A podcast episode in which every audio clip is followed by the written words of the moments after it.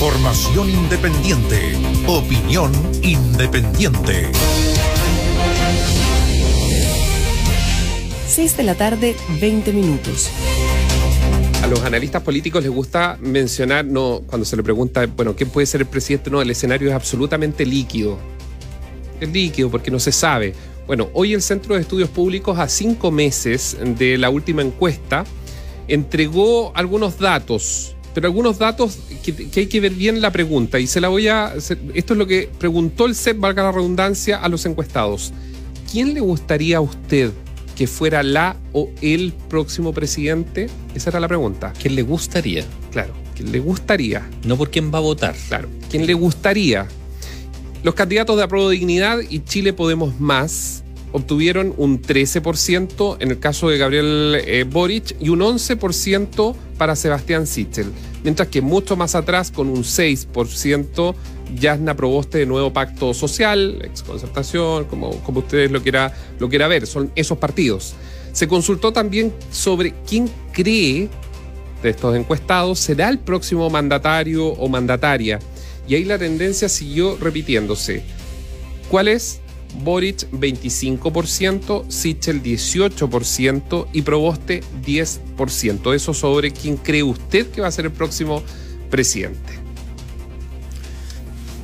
A ver, hay, y la mayor parte de la gente, digamos, no, se pronuncia. A ver, eso es lo, es lo más relevante. Ah, claro. Y ahí hace, y, ese dato es Hay tremendamente. Más 60%, casi 65%. Por lo menos en esta encuesta no expresa intención. o o inclinación, más que intención de voto esto, inclinación por algún candidato.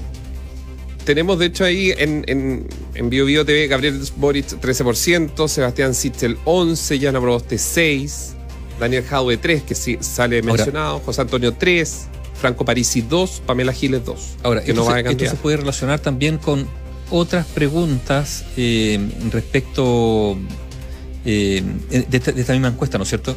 Que tiene que ver, por ejemplo, la evaluación de las instituciones en cuanto a cuánta confianza le tiene usted en cada una de ellas. Lo primero que hay que decir es que todas las instituciones han caído en la última encuesta en esta materia.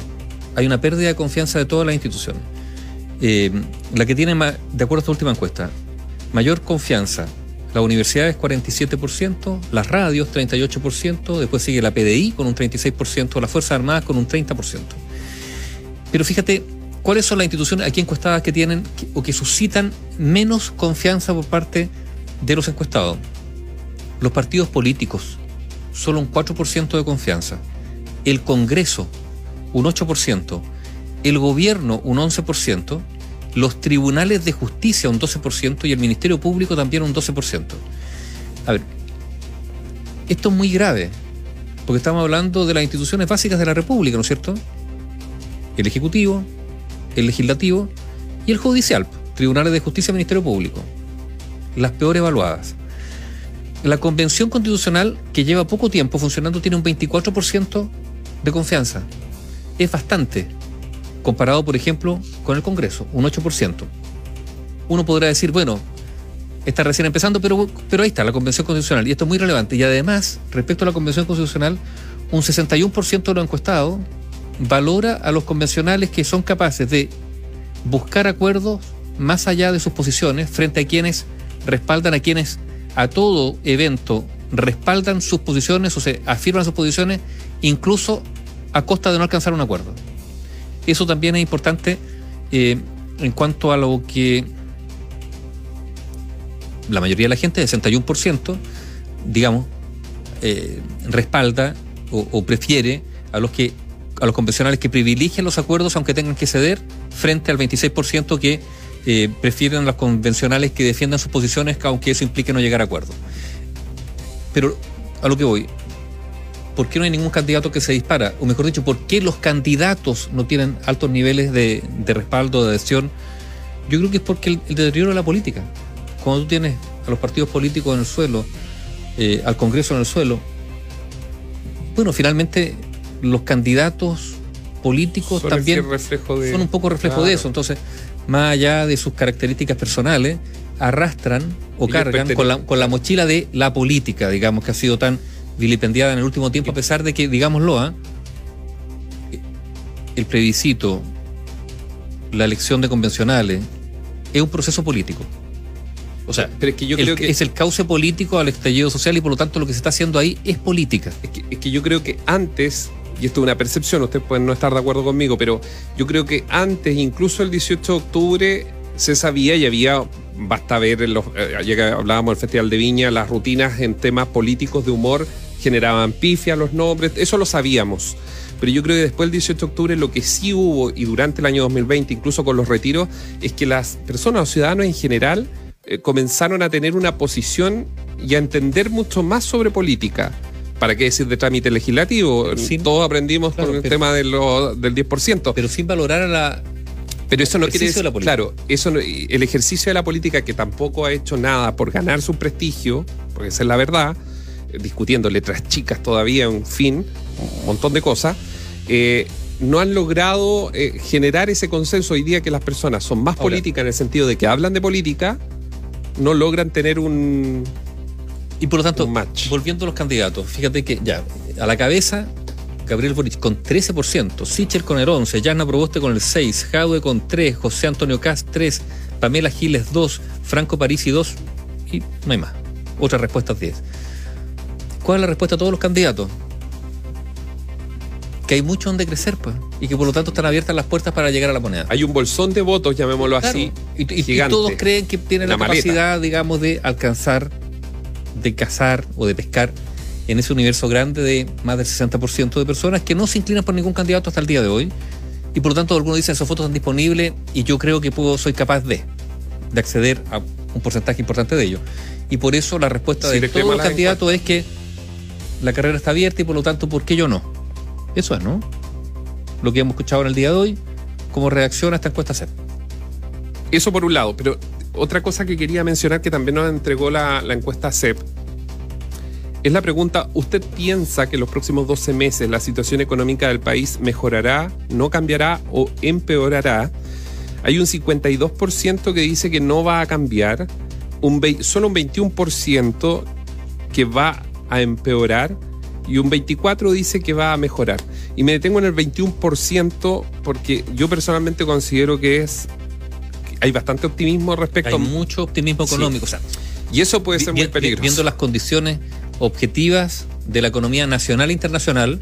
eh, con inflación no solo en Chile sino en el mundo y eso tiene un ahora, claro, porque, impacto. a ver, digámoslo que en diciembre del 2019 eh, eh, el- el- la mirada positiva, digamos, de la economía había caído al 19%, ¿no al 6%, y ahora sube al 18%. Y por lo tanto uno dice, bueno, ¿qué ha impulsado este optimismo? Bueno, y la respuesta evidente es la liquidez que hay en el mercado, vale decir, a partir de los bonos lanzados por el Ejecutivo, recordemos más de 20 mil millones de dólares, más los retiros de los fondos previsionales, otros 50 mil millones de dólares. Y la liquidez que se aprecia en el mercado chileno hoy día, y para eso basta ver los niveles de consumo que ha habido en los últimos meses, genera esta sensación, claro, en- no sé si la palabra es optimista, pero no tan pesimista, para ser más justo, de la economía nacional. que no va a cambiar o sea que, que- Un que- 60% estima que va a seguir igual, más o menos, ¿no? eh, que no va a cambiar un 52 ante la pregunta claro en los últimos 12 meses la situación económica del país mejorará 52%. 52% dice que no va no cambiará digamos 24% que va a subir y un 21 que va, va a a caer bajar. Ahora, para ser justo, desde diciembre del 19, los que dicen que va a subir pasaron del 20 al 24 y los Sí. que dicen que van a caer del 27 al 21. Esas son las cifras, para corregirme.